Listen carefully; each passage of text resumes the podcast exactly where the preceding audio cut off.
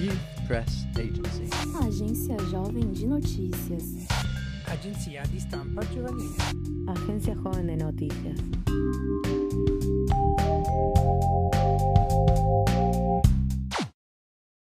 Olá, eu sou Vinícius Munhoz. E eu sou a Thaisa Kemi. Nessa edição da revista Viração, iremos abordar o tema de racismo nas tecnologias de reconhecimento facial, principalmente quando utilizadas para a segurança pública.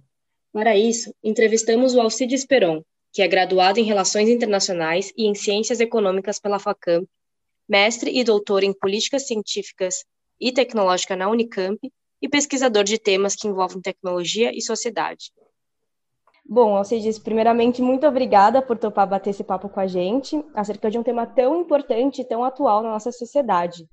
E só para iniciar, eu vou apresentar o projeto, né? Nessa edição da revista Viração, iremos abordar pautas sobre o racismo, e eu queria trazer o debate sobre as tecnologias, não me limitando apenas a de reconhecimento facial, mas que, quando utilizadas principalmente na segurança pública, acabam reproduzindo abordagens diferenciadas quanto raça e classe. Bom, primeiro, o que eu entrei em contato, né, a primeira notícia que eu vi sobre esse assunto foi, com, foi que as grandes empresas de tecnologias, como a Microsoft, IBM e Amazon, suspenderam o fornecimento de tecnologias de reconhecimento facial que eram destinadas às polícias dos Estados Unidos, devido às injustiças raciais que elas apresentavam e também devido à falta de regulamentação por parte do governo. E a primeira pergunta que eu queria fazer é qual é o papel das empresas privadas e dos governos na utilização das tecnologias para a segurança pública e o que compete a cada um, qual é a relação entre esses dois atores, né, as empresas privadas e os governos, quanto à utilização dessas tecnologias? Legal. Isso. Muito obrigado pelo convite, né? Parabéns pelo projeto. Eu agradeço, enfim, bastante poder estar aqui, né? E antes, um pouquinho antes de responder a tua pergunta, eu sempre, eu acho que é fundamental que eu faça um disclaimer, assim como uma série de outros pesquisadores, né, façam também, né? É, bom, toda a minha pesquisa ela é justamente sobre esse tema, sobre a, a introdução de novas tecnologias de vigilância no cenário urbano. São tecnologias que vão guardar grande referência com técnicas e tecnologias militares, mas elas são, na sua grande maioria, privadas. Então, as empresas privadas têm um grande papel em fazer essa mediação, né, para que elas comecem a circular no ambiente urbano de uma forma normal. O grande ponto é, acidentalmente, né, eu sempre quis estudar essas tecnologias, mas acidentalmente, ou ah, como resultante das minhas análises, boa parte da, da minha pesquisa levou a crer que alguns desses aparatos que estavam sendo utilizados passaram a reproduzir ou reforçar práticas segregacionais, práticas racistas. Então, não que eu estude necessariamente racismo, né? Mas é, eu acabei sendo levado a catapultado para esse tema por conta dessas tecnologias e como que essas práticas acabam sendo ah, reforçadas, né? E sempre o meu olhar ele vai ser um olhar limitado, da minha condição, a, a minha, o meu local de fala, né? Eu vou ser sempre limitado nos apontamentos que eu vou fazer. E todo qualquer tipo de análise que eu possa fazer precisa ser complementado com experiências, né? Com pessoas que tenham uma capacidade mais ampla de realizar né, essa análise também levando em consideração a sua experiência pessoal e a tua história. Né? Dito isso, né, é fundamental essa pergunta que você coloca sobre o papel dessas empresas. Elas vão exercer diversos, diversas mediações, né? Primeira coisa que a gente tem que ter em mente é a gente tem que se livrar um pouco da ideia de que é o Estado que promove, que produz essas tecnologias. Elas são, em grande medida, desenvolvidas por essas empresas para várias outras aplicações, como para celulares, para sistemas ah, informacionais como computadores, enfim, várias tecnologias são desenvolvidas para outros usos e elas acabam, através de uma organização de marketing dentro da empresa, né, podendo ser aplicadas também para segurança, segurança urbana, segurança pública, ou mesmo a, aparatos militares, né. Então, essas empresas elas vão ter sempre o papel de reconduzir, reprogramar, reordenar o funcionamento dessas tecnologias para abarcarem esse outro mercado, né, que é o mercado da segurança pública. Então, essas empresas, quando, elas, quando eu digo que elas fazem essas mediações, elas vão envolver primeiro né, um branding dessas tecnologias, ou seja, elas seriam eficazes, elas seriam capazes de lidar com o problema sem trazer custos inéditos ou custos adversos para os usuários. Isso eu quero dizer, por exemplo, tecnologias que podem fazer uh, um tagueamento de um indivíduo, mas não necessariamente é, produzir uma destruição generalizada, como, por exemplo, drones armados. Então, algumas dessas empresas, né, elas utilizam drones para monitoramento e vigilância de fronteiras. E elas ah, vendem esse argumento de que, ao mesmo tempo, é um armamento de ampla destruição e destruição cirúrgica na guerra, mas também o mesmo armamento, né, com o mesmo rigor tecnológico e, e de poderio de vigilância, né, pode ser utilizado para outras tarefas, como, por exemplo, o monitoramento de fronteiras e de espaços urbanos durante manifestações. Essas empresas elas vão ainda produzir discursos que vão produzir a aproximação, e vão, aliás, efetivar essa aproximação entre, por exemplo, terrorismo e crime.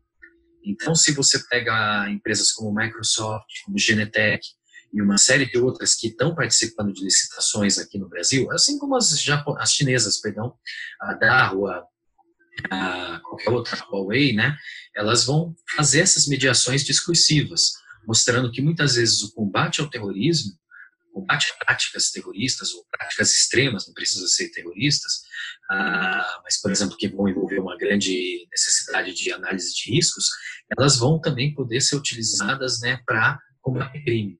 Então, eles vão produzir o que a gente chama dessa desdiferenciação entre práticas de terrorismo internacional e práticas de uh, crime, né, normalizando o uso de, um, de uma tecnologia extremamente intrusiva, extremamente complexa. Além de tudo, né, se a gente olhar para o cenário estadunidense, né, são empresas que vão ter um grande lobby dentro do Senado, dentro do Congresso, dentro de todas as outras instâncias para sua aprovação. Essas mesmas empresas têm que ter e têm também o potencial de avaliar os custos do emprego dessas tecnologias. E é o que essas empresas que elas fizeram, né, da maneira como você colocou aí no começo. Elas perceberam que no caso em específico de reconhecimento facial havia muito viés, havia muito erro, né? Essas, tec essas tecnologias ainda eram extremamente imaturas. Né? Eu até coloco isso no artigo que está sendo avaliado, em que elas são amplamente imaturas uh, ou elas são extremamente maduras se relacionada com outros interesses. O que, que eu quero dizer com isso?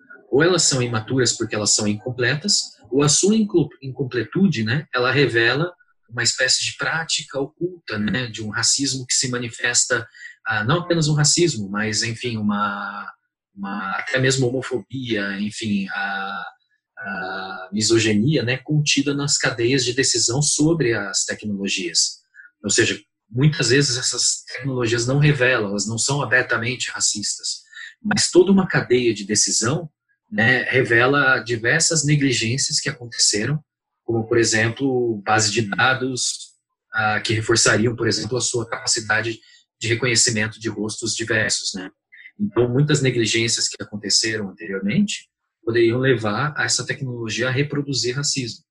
Então, das duas, uma, ou elas são incompletas, ou elas é, são completas e referenciam um processo extremamente nefasto né, no processo de decisão de organização tecnológica. Então, o papel delas é muito importante. Sim, e também muitas dessas tecnologias foram criadas por centros de tecnologias de universidade de ponta dos Estados Unidos e por pessoas brancas, né? Então, uhum. muitas vezes eles são mal treinados ou mal calibrados, esses algoritmos, e eu queria saber, assim, eu acho que você já respondeu a, a, outra pergunta que eu iria fazer, né? Que se essas tecnologias elas foram projetadas para terem esse viés racista ou é mais é, uma consequência da, da manipulação humana, né? Que acaba reproduzindo o racismo. E já emendando também com uma outra pergunta, você acredita que as empresas podem aprimorar as tecnologias de reconhecimento, reconhecimento facial, criando algoritmos não preconceituosos, ou elas devem ser banidas, né, totalmente, já que o racismo é um problema estrutural e não será o ajuste nos algoritmos que irá resolver essa questão? Eu acho que são excelentes perguntas. Na verdade, muitas vezes eu falo um pouquinho antes, né? Mas é legal que você faz a pergunta e me dá a chance de especializar e aprofundar um pouquinho, né?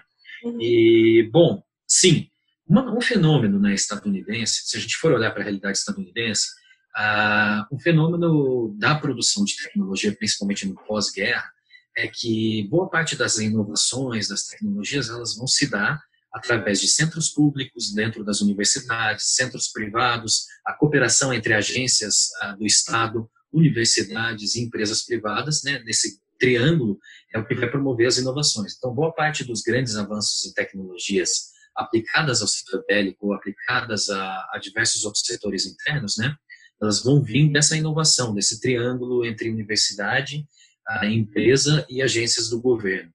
É, grandemente, principalmente entre os anos 70 e 80, essas tecnologias vão começar a gravitar, os polos vão começar a gravitar e boa parte dessa tecnologia é produzida principalmente né, sob o comando de empresas privadas. Que você tem vários ajustes econômicos, macroeconômicos nos Estados Unidos que vão levar a universidade ainda a ser um grande polo de inovação, porque a universidade é um polo que a, produ, aliás, aceita, toma risco, né, sem, sem precisar lidar com essa coisa de, de custos, etc. A empresa já é mais reticente em relação a isso, mas ainda assim a empresa estadunidense e outras empresas elas tomam risco, diferente das empresas brasileiras que não sabem o que é risco, né? Enfim, mas isso é um outro detalhe, não vai entrar muito nisso. O grande ponto é você estar extremamente correta.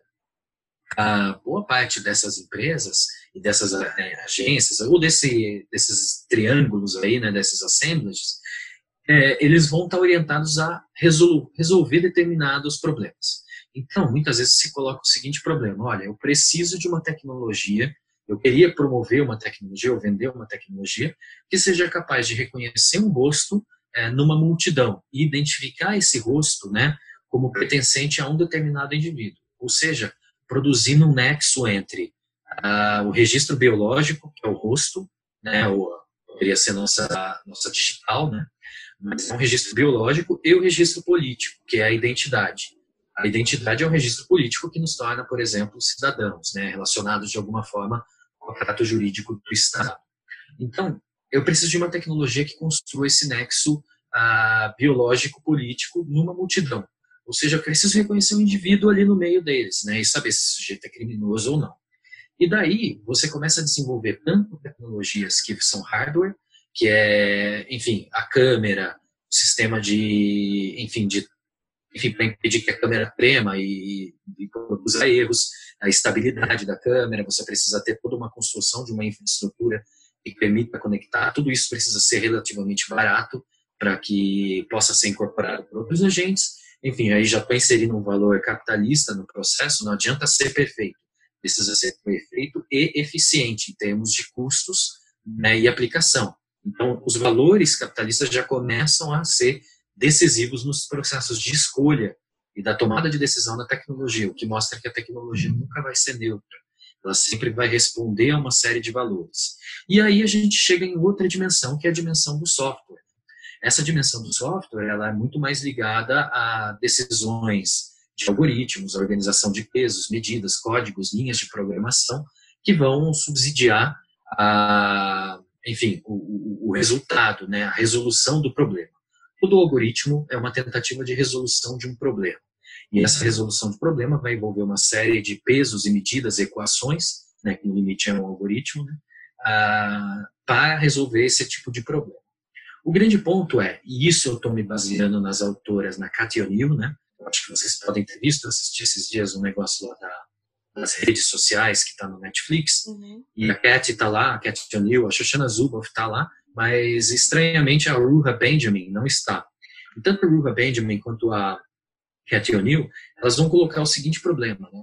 Muitas vezes, não é que há, há, há um sistema organizado para que se pratique racismo na escolha dessas tecnologias, né? na, na, tomada de decisão desses, dessas tecnologias. Não é que necessariamente há uma coisa ativa. Ou seja, o sujeito é, olha, preciso de um negócio que vai reconhecer e vai, vai aprender principalmente os rostos negros. Não. Pelo contrário, muitas vezes esse processo é, é o que eles chamam de opaco. Porque o cara que está fazendo o algoritmo, ele não sabe muitas vezes que para que, que ele está fazendo o algoritmo. Ele está resolvendo uma parte do problema, não é um algoritmo só que está por trás dessas, dessas resoluções de problemas, são inúmeros. E muitas vezes esses sujeitos eles estão numa linha de produção de algoritmos as quais eles são apartados das decisões dos usos dessas, desses algoritmos. E muitas vezes, nesses processos, eles mesmos acabam atribuindo pesos né, e condições no algoritmo que acabam levando a, por exemplo, esses, esses outcomes, né, esses resultados que são racistas. Assim, como ah, o emprego dessas tecnologias também pode ser direcionado para isso, para um uso racista no final. Então, toda essa cadeia é preciso é, a gente precisa analisar essa, essa cadeia de produção e olhar para a tecnologia como uma série de processos anteriores. E esses processos, eles muitas vezes, como a gente sabe, eles não são ativamente racistas, mas eles são passivamente racistas. Uhum. Podem ser. E o que significa que é preciso analisar todo o processo decisório. Quando, quem são os sujeitos que tomaram a decisão? Quem são aqueles que fez, fizeram o algoritmo? Como que esses algoritmos são unificados? Como é que isso compõe uma plataforma?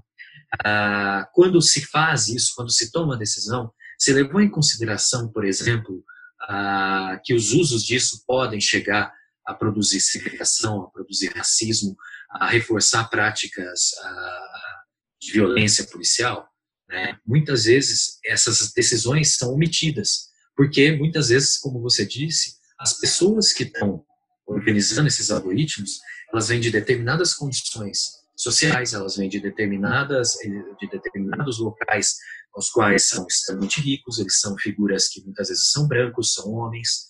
Então isso vai refletir nas tomadas de decisão. Uma série de autores, e eu não vou me lembrar agora o nome deles, mas ah, é, são europeus, né, eles trazem a seguinte análise, que boa parte das bases de dados, os bancos de dados ah, sobre reconhecimento facial, é, que vão munir esses algoritmos, que vão subsidiar esses algoritmos, elas eram bases de dados que são caucasianas. E por serem caucasianas, elas vão sempre ter uma dificuldade em fazer um reconhecimento de outros rostos que senão esses que estão ali né? E, e isso vai induzir a erros, pode induzir a prisões, a, pode induzir a outro tipo de violência.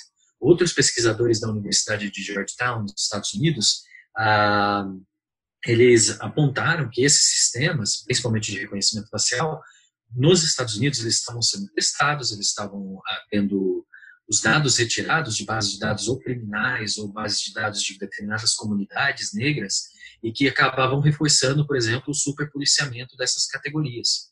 Então, isso é extremamente. Isso mostra dois elementos. No primeiro momento, ah, como eu acabei de mencionar como exemplo, no processo de elaboração da tecnologia, de desenvolvimento da tecnologia, o racismo ele não é ativo, orientadas a agir sobre determinados grupos. Então, em dois movimentos que a gente vê aqui, tanto no processo de desenvolvimento quanto na aplicação, pode existir, por omissão, por é, negligência, muitas vezes ligadas a um racismo estrutural, muitas vezes relacionadas a uma cultura é, é, da branquitude, né, que é voltada para você usar os padrões de branquitude como padrões dentro desses sistemas de decisão, né, dentro dessas tecnologias, e tudo isso pode acabar reproduzindo uma série de erros, uma série de problemas ou reforçando essas práticas. Então, nessas condições de tecnologias que são imaturas, de tecnologias que nós ainda não somos capazes de encontrar todos os seus, de resolver todas as suas limitações, de tecnologias que por muitas vezes são aplicadas, e aí eu entro no caso dos drones em específico, por exemplo, produzindo mortes no Oriente Médio, em outros lugares, atacando, matando um monte de civis, inclusive crianças, nesses casos todos, de uma série de tecnologias que aparentam estar na, sabe, na ponta da lança, sabe, que parecem estar na, no máximo da racionalidade humana, no máximo do seu desenvolvimento, é necessário que a gente tenha o cuidado, não para rever apenas algoritmos, mas no primeiro momento banir o seu uso, de fato. Eu sou favorável esse tipo de banimento, porque num primeiro momento essas tecnologias ainda não têm a, a, sua efetividade comprovada. E não se diz respeito apenas à efetividade. É fundamental que a gente veja que determinadas coisas têm limites, né? determinados usos têm limites. E se você utilizar uma tecnologia como essa, de reconhecimento facial, num país como o Brasil, que vem passando por imensas dificuldades para se consolidar democraticamente, de tentar se consolidar enquanto um país que respeita uma série de categorias dos direitos humanos e que envolve, por exemplo, inclusive a atitude e a ação policial, entre parênteses, nós vimos agora há pouco, no, passou no Jornal da Manhã, uma, uma pedagoga negra sendo agredida por um policial. Então, se a gente é imaturo para resolver um problema jurídico, político e policial, como que a gente vai aplicar tecnologias que simplesmente vão amplificar né, e aprofundar esses procedimentos de é, racistas e de violência policial para outras categorias sociais também? Então, em comunidades empobrecidas. então a gente pode ter um problema. Então, no primeiro momento, eu advogo em favor de um banimento, até que se pense melhor, né, se organize melhor, a gente se organize melhor socialmente, porque as tecnologias elas são formas de tornar a sociedade dura. Eu uso aqui o argumento do Latour. As tecnologias elas são reflexo da sociedade e muitas vezes quando elas são né, a, refletidas nessas tecnologias, uma série de valores e práticas se tornam invisíveis ao nosso conhecimento. Elas são, as palavras do Latour, encaixotadas, black box, né, em caixas pretas, as quais a gente não sabe o que tem ali dentro e não discute o que tem ali dentro. E quais processos, né, muitas vezes racistas, muitas vezes discriminatórios, muitas vezes ah, classicistas e violentos, que vão ser reproduzidos por elas. Então, no primeiro momento, o banimento seria o melhor movimento. E está correto o que muitos estados nos, ah, nos Estados Unidos fizeram, muitas cidades. Muitas vezes elas não vêm com banimento legal, mas eles colocam um limite máximo, né? É o seguinte, toda tecnologia de reconhecimento facial, ela tem o que a gente chama de threshold, que é, é, o, é o parâmetro, né? Chama, seria uma tradução parâmetro. É o seguinte, ah, eu tenho uma amostra do seu rosto, Thais. Eu tenho ela guardada ali, né, como, como base do, do meu sistema. E se você passa em frente de uma câmera, o sistema reconhece seu rosto, ele vai comparar com essa amostra. O threshold é justamente o, o, a porcentagem de que esse rosto recém-capturado é compatível com o rosto que eu já tenho capturado aqui. Então, se ela for a 60%, já produz o reconhecimento. E muitas vezes esses sistemas estão sendo vendidos para vários países, é, salvo engano, posso ter errado, mas na Inglaterra era em torno de 50%, já está valendo, já produz amostra de reconhecimento. São Francisco, salvo engano, preciso só ter noção da, dos números, mas, por exemplo, baniu o uso desse sistema, simplesmente colocando o, o threshold lá no limite. Falou assim, olha, eu quero que seja 70% ou 80%. E isso as uhum. empresas não conseguem vender. Então, não ganharam a licitação, então não tem uso. É, eu acho uma medida extremamente é, interessante, porque mostra ao mesmo tempo, não apenas bane, mas mostra ao mesmo tempo os limites dessa tecnologia. Sim, com certeza. E até complementando um pouco do que você falou, é, tem o fato de que a própria escolha de onde colocar essas tecnologias já apresenta em si um viés racista. Por exemplo, é, são colocadas muito em locais públicos, em metrô, onde tem mais a população trabalhadora e são poucos utilizadas para resolver crimes de colarinho branco, né? Exato. E já indo para a próxima pergunta, que eu acho que você também já entrou um pouco, é, no caso do brasileiro, né? Que a gente vê no Brasil algum, alguns casos de pessoas que foram presas injustamente devido a erros no reconhecimento facial, como é o caso da Bárbara Quirino, Luiz Carlos Justino, que ambos são jovens, negros e periféricos. O próprio jornal Ponte já registrou 30 casos parecidos, e além disso, a Defensoria Pública do Estado do Rio de Janeiro localizou 58 casos de reconhecimento fotográfico que resultaram em acusações injustas e prisões de pessoas inocentes. Então a gente vê que isso também é um caso brasileiro, né, esse problema. E eu queria perguntar para você, é, no Brasil, como ocorre a implementação dessas tecnologias, como se dão as parcerias público-privadas e, de uma maneira geral, elas têm se mostrado positivas para o aumento da segurança pública? Legal. Uh, bom, é isso. Eu acho que o grande problema é esse. Muitas vezes a gente parte justamente, aliás, o grande problema não. Para analisar esses grandes problemas, a gente tem que partir dos efeitos dessas tecnologias, né? Você traz aí o caso do Rio de Janeiro, nós temos o caso também de Salvador, né? E é curioso porque pesquisando um pouco sobre sistemas de reconhecimento facial, a gente vê que, enfim, eu acho que isso é uma matéria mais, enfim, uma pergunta que vai vir talvez depois, né, sobre uma questão de colonialismo de dados.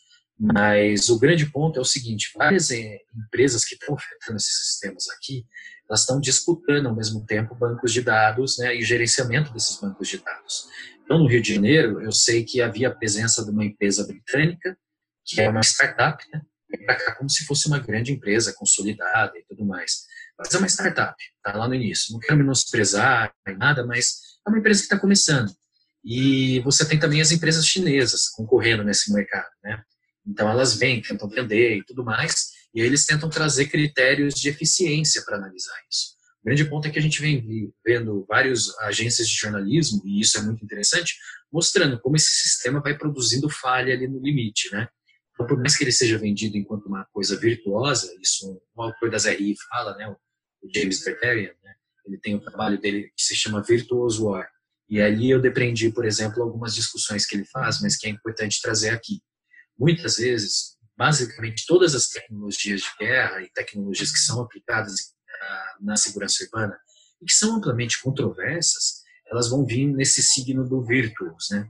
Em inglês, virtuos, né, ele vai denotar tanto virtuosidade quanto virtuais. Virtuais porque, enfim, vão, vão no campo digital, etc. Não vale a pena entrar nessa discussão. Mas, fundamentalmente, elas vão ser vendidas enquanto virtuosas. Isso quer dizer o seguinte, são tecnologias que são extremamente, seriam supostamente extremamente eficientes, extremamente responsáveis em termos da de accountability, né, de, de, de, de não produzir erros, de evitar que certos erros sejam cometidos, inclusive para limpar a barra de uma dinâmica de policiamento que se entende como pecaminosa no Brasil.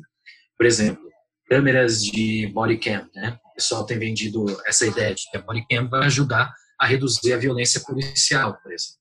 Então, isso é um signo de virtuosidade que você quer atribuir a essas tecnologias, assim como o reconhecimento facial. Ele vai permitir cirurgicamente, veja bem, a ideia do cirúrgico sempre vem, né, a identificação de pessoas, corpos circulantes, sem que haja agência humana no processo. Então, a ideia desse automatismo, ele supostamente deveria livrar o, a barra da ação policial, da ação de segurança, da agência humana, que seria cravejada de paixões e erros, etc. E se ignora que essa própria tecnologia pode acabar reproduzindo erros da mesma forma, porque elas são operadas por humanos estão imersas numa cultura e numa dinâmica discriminatória que existe no Brasil. Então, de maneira alguma, elas limpam a barra, elas podem vir a reforçar esses procedimentos. Então, feita essa primeira discussão, é interessante pensar como essas tecnologias estão vindo para. Elas sempre vão vir novamente com esse signo do virtuoso. E aí eu vou entrar nesse detalhe daqui a pouquinho. Então, você pensa o seguinte: já há um bom tempo, pelo menos 20 anos, já a polícia de São Paulo e do Rio de Janeiro e de outros lugares vem tentando incorporar tecnologias para aumentar a eficiência e redução de custos. Isso vem por conta de uma, novamente, né, um valor neoliberal, uma maneira de você pensar a gestão pública a partir de critérios neoliberais, que vão envolver o quê? Redução de custo, maximização de eficiência, vão envolver a, o emprego de tecnologia como processo para melhorar essa equação entre eficiência policial e redução de gastos. Enfim, tudo isso vai vir dentro dessas reformas que vão ser implementadas, inclusive no campo da segurança pública. E isso é extremamente interessante porque mostra que não passa incólume. Há também essa, essa redução de custos, há também essa redução de gastos aqui no, fala, ah, no campo da segurança pública. Então, a gente tem, por exemplo, em São Paulo, a adoção do Infocrim, sistema informatizado de circulação de dados, de, de informações sobre crimes e, e, e de dados criminais. Você tem tecnologias de, de, de ligação policial centrais para atender, a, especializadas para atender chamadas para a polícia, enfim, toda uma série de tentativas de informatizar isso. Mas quando chega, principalmente depois de 2010, depois da, do anúncio dos grandes eventos no Brasil, essas, parece que o Brasil e as cidades brasileiras elas entram num circuito global de circulação de tecnologias e num circuito global de circulação de capital, né, que é típico do que essas que a Sassen fala, né, dessas cidades globais. Ou seja, são cidades que se tornam suscetíveis a essa circulação intensa de capital e, consequentemente, tornam-se suscetíveis também à circulação de determinadas tecnologias, do que se considera padrões de policiamento, do que se considera padrões de vigilância, monitoramento, que vão e esses padrões vão envolver o quê? Principalmente a participação público-privada no gerenciamento de diversas áreas, seja da urbanização, na organização do espaço urbano, seja na organização da economia, seja na organização da saúde e, consequentemente, e também né, da segurança pública. Ou seja, empresas privadas, Estado, é, cidadãos, sociedade civil organizada, é aqui que fique claro as aspas que eu coloco, né? uma sociedade civil organizada, que seriam conselhos de segurança, de bairros, conselhos de, aliás, associações de moradores, todos eles parecem compor esse pool né, de, que pode ser traduzido enquanto esse conjunto, esse assemblage de relacionamentos que vão gerenciar a segurança pública. Então, é nesse contexto que essas tecnologias começam a, a, a funcionar. Imagine o caso que eu estudo é o sistema Detecta aqui em São Paulo, né? E o sistema Detecta, por exemplo, ele vem, né, para cá adotado como uma medida quase que discricionária do governador. Ele toma a decisão, é, vai uma missão para fazer, enfim, as melhores práticas e tecnologias fora. Essa missão volta dizendo que os melhres sistemas, além do Palantir, né, seria o sistema Domain Awareness System da polícia de Nova York. Que fique claro que essa comissão, inclusive, visitou e foi recepcionada pela, pela empresa de, de consultoria de segurança do Rudolph Giuliani, que foi um grande artífice das políticas de tolerância zero em Nova York. Né? E vende esse, esse, esse ideal de tecnologia para toda a América Latina. Vários autores vêm mostrando como que ele é um ator é, relativamente importante na divulgação dessas políticas de tolerância zero na América Latina. Então, quando a gente toma a decisão de adotar o sistema Detecta, ah, vem por grande medida também por articulação dessas consultorias de segurança que começam a ter um papel extremamente importante nesse processo. Então, ah, as primeiras ideias que eu tive do Detecta, que a gente viu, foi através da propaganda política do Geraldo Alckmin em 2014, que anunciava isso usando essa coisa do signo da virtuosidade. Veja como essa tecnologia é forte. Veja como essa tecnologia consegue resolver problemas que nós humanos não conseguiríamos. Essa tecnologia só existe aqui no Brasil e em Nova York. Então, veja como é que eles já fazem esse, esse merchan, esse marketing, né? De que é uma tecnologia única, eficiente, que resolve esses problemas. Né? Como, por exemplo, identificar uma pessoa descendo de capacete da moto e andando em algum lugar, que seria uma conduta considerada suspeita né? Porque seria um praticante de roubo, uma pessoa que faria alguma coisa como essa. E fique claro que, inclusive, esse algoritmo nunca foi provado que ele existe de verdade, entende? Ah, nunca ninguém me disse que ele existe e havia, inclusive, desconfianças de que isso de fato era feito, de acordo com o, Tribunal de Contas da União em 2016 do, do Estado, que em 2016 vai dizer que boa parte desses algoritmos não funcionam. Então, o que, que acaba acontecendo? Essas tecnologias começam a vir para cá. É um modelo que deu certo do, Detecta ele vem para cá e ele começa a se espalhar como sistemas de câmeras e que se integra tudo em uma base de dados. No Rio de Janeiro, existia as CICCs, né, que são o, as centrais de informação e de comando e controle que foram construídas durante as Olimpíadas, né, que também vão ser o que grandes integradores dos sistemas de câmeras digitais ali naqueles espaços. Então, a partir desses grandes integradores, começam a surgir uma série de outros subsistemas que vão amparar esses sistemas no Rio de Janeiro, o sistema de reconhecimento facial, mas você tem também outros sistemas de monitoramento público-privado, que são empresas de segurança eletrônica, que vão se pendurar né, nesses sistemas de integração de dados para fornecer a vigilância. Vão vender isso para os cidadãos também como sendo uma, enfim, um grande divisor de águas na gestão da segurança. Porque, em primeiro lugar, vai botar a tua câmera diretamente ligada com o central da polícia. E você vai ser um agente ativo nesse processo porque você tem que participar enquanto vigilante, enquanto monitorador né, da sua área, do teu bairro, você vai ter que zelar pelo seu bairro. Né? Então leva também essa coisa de condomínio privado né, para a esfera pública. Você zela pela sua rua, tornando um cidadão um agente ativo. E isso acontece tanto no Rio quanto em São Paulo. Várias empresas de segurança eletrônica começam a fazer o gerenciamento e monitoramento da segurança de bairros bairros ricos, bairros de classe média alta, bairros de classe média, inclusive. Uh, e de que maneira que eles fazem? Eles também se penduram a outros sistemas, como City Câmeras, aqui em São Paulo, que é um sistema também de câmeras de monitoramento público-privado, e que vai ter uma central, que vai estar ligada ao sistema Detecta, e que, novamente, também vai produzir essa sensação de segurança.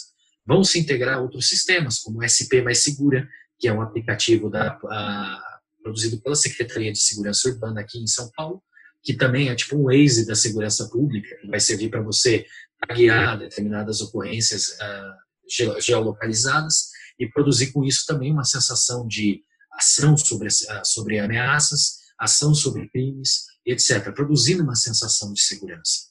O grande ponto é que tudo isso vai acontecer né, num contexto de parceria público-privada. Então, agentes privados vão ter voz ativa, inclusive para dizer o que pode ser considerado um problema e o que não pode ser considerado um problema. E isso é a base do que foi também a, as políticas de tolerância zero lá na, na, em Nova York.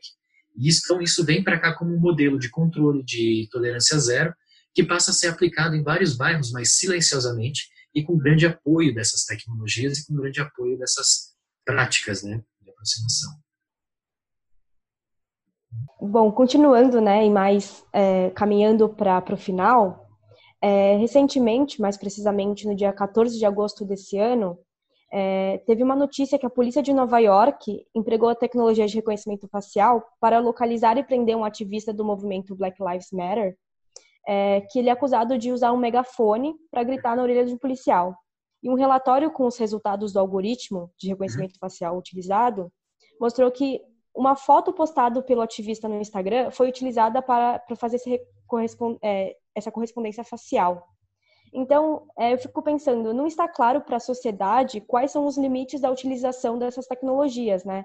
Se seria para utilizar em crimes, roubos, assassinatos, ou para prender manifestantes a partir de suas fotos em redes sociais. E isso constitui um claro abuso né, dos direitos individuais. Então, é, eu vejo muito movimentos ativistas e da sociedade civil nos Estados Unidos é, que exigem né, uma posição das autoridades contra a utilização dessas tecnologias é, nesses casos. Eu queria saber como está sendo esse debate no Brasil. Para mim, parece que está mais no, no acadêmico e pouco na sociedade civil. Como é que você vê isso? Legal, boa pergunta. É, esse sistema que você mencionou é o Clearview, sim, não é? Sim. Eu acho que é Clearview. Ele, enfim, isso isso traz um, um primeiro grande problema, né, para a situação. Bom, para começo de conversa, uh, o que otimizou, se, se, a gente fizer uma genealogia das tecnologias de violência, de violência não, de, de, de reconhecimento facial, essa genealogia vai nos levar à seguinte situação. Antigamente, os caras que fizeram isso tinham um banco de dados que era formado por diversas imagens voluntárias que eles coletavam de diversos lugares, eles mesmos faziam. Né? Tem uma rede e tudo mais. Só que, fundamentalmente, elas disparam, os sistemas se tornam mais otimizados a partir dos sistemas de reconhecimento facial é, disponibilizados pelas redes sociais. Então, redes sociais como Facebook, é, mesmo Twitter, na época, salvo engano, até o Orkut, né, essas coisas, foram extremamente determinantes para que essas empresas otimizassem seus bancos de dados. De maneira que aí a gente está vendo um contínuo, né, que não limita o que é segurança pública e o que é entretenimento. Né? De uma certa forma, são, são duas faces né, de uma mesma moeda, que vão mostrando que esses sistemas não têm um limite para o seu, seu espalhamento. Então, há uma profunda correlação entre diversos sistemas de redes sociais, de entretenimento, com aparatos de segurança. Então, isso é uma das coisas que a gente tem que levar em mente, né? Não há um limite para isso. Sim, isso fere os direitos humanos, justamente por diversas, enfim, por diversos motivos, mas vamos começar pela seguinte situação, que não é nem de direitos humanos, é uma questão comercial tua com a Facebook. Facebook e outras empresas. Você nunca autorizou que a sua imagem fosse coletada e circulada entre diversos outros setores. Né? Você nunca autorizou que isso fosse feito mas em grande medida isso acaba sendo feito. O Clearview faz isso. Porque permite que forças policiais, agentes de segurança, e não necessariamente agentes de Estado, utilizem as redes sociais ah, e sistemas das redes sociais de tagueamento de rosto para identificar indivíduos e, e, e, efetuar prisões. Então, há uma, enfim, dentro da, do linguajar, né, você tem uma armamentização dessas redes, né? Ah, você leva a esfera de segurança para esses espaços também, né? É uma ampliação da esfera de segurança. E esse é um primeiro elemento. No segundo elemento, se a gente for olhar em termos do, do, dos direitos humanos, propriamente dito, isso fere direito a, por exemplo, a livre circulação, fere direito a, a como fala, assembly, a reuniões. Então, várias vezes isso vai produzindo esse tipo de intrusão. E, fundamentalmente, quando eles ah, ferem o direito à privacidade, né? Isso ocorre por quê? Porque não se trata simplesmente de uma filmagem, se trata de um processamento biométrico que é feito. E isso tem que ser, ser deixado claro. As leis, recentemente, elas, elas têm engateado, mas, por exemplo, as leis gerais de proteção de dados na Europa já falam que biometria é um dado sensível. Enquanto dado sensível só pode ser coletado, utilizado, enfim, nem comercializado pode ser, mas é, coletado e utilizado com consentimento daquele do, do proprietário desses dados. E quando se faz reconhecimento facial nas ruas, é, perto, o seu rosto está sendo processado. Então, clara, a, a, a, é uma clara, um claro ferimento de um direito à privacidade e justamente é um uso desses dados que, é, é, é que você não sabe para que está sendo utilizado, né? Você não sabe o que, que vai compor. Você não sabe quem está gerindo o banco de dados e para onde vão esses dados biométricos. Porque isso, o que é a biometria? Que eu falei para você, é aquele registro político linkado a um registro biológico seu. É uma identidade única. É uma coisa que só o seu corpo pode emitir, um sinal que só o seu corpo pode emitir, que é a particularidade do, do seu rosto, a particularidade da sua, a, de qualquer outra assinatura biométrica que, que pode ter teu corpo. Então isso é extremamente complicado, extremamente complexo. Na verdade, no Brasil, Uh, existe muito disso sim no, no, ambiente acadêmico, mas existem inúmeras outras redes né, que estão se constituindo. Principalmente foram as mesmas redes que de ativistas, de organizações não governamentais, de associações, de grupos né, organizados que começaram a se juntar principalmente por conta do marco civil da internet. Depois tiveram um grande protagonismo na, na nossa lei de proteção de dados que está em vigor, né? E todas essas ah, articulações já se movimentaram principalmente contra sistemas de reconhecimento facial. Você tem uma articulação que vai do Data Privacy, artigo 19, a, outras, a outros grupos né, que protocolaram, por exemplo, uma ação contra o metrô. Essa ação deles era para produção de provas, para que o metrô pudesse mostrar o que é esse sistema que ele está querendo adotar de, de reconhecimento facial. Então, há uma certa articulação que vem com isso. Na verdade, essas redes elas são tão bem articuladas que são elas que acabam atuando né, como os guardiões. Né? Não existe uma, como fala, não foi criada aquela figura de um, de um grande protetor de dados aqui, uma agência de proteção de dados, mas essas outras redes elas acabam articulando como ah, figuras que vão apontar desvios, vão apontar erros, quase como whistleblowers em alguns casos, né, apontando falhas uh, e dinâmicas que podem ser melhoradas. Então, eu acho que isso é bastante interessante e, é, e não é uma particularidade do Brasil.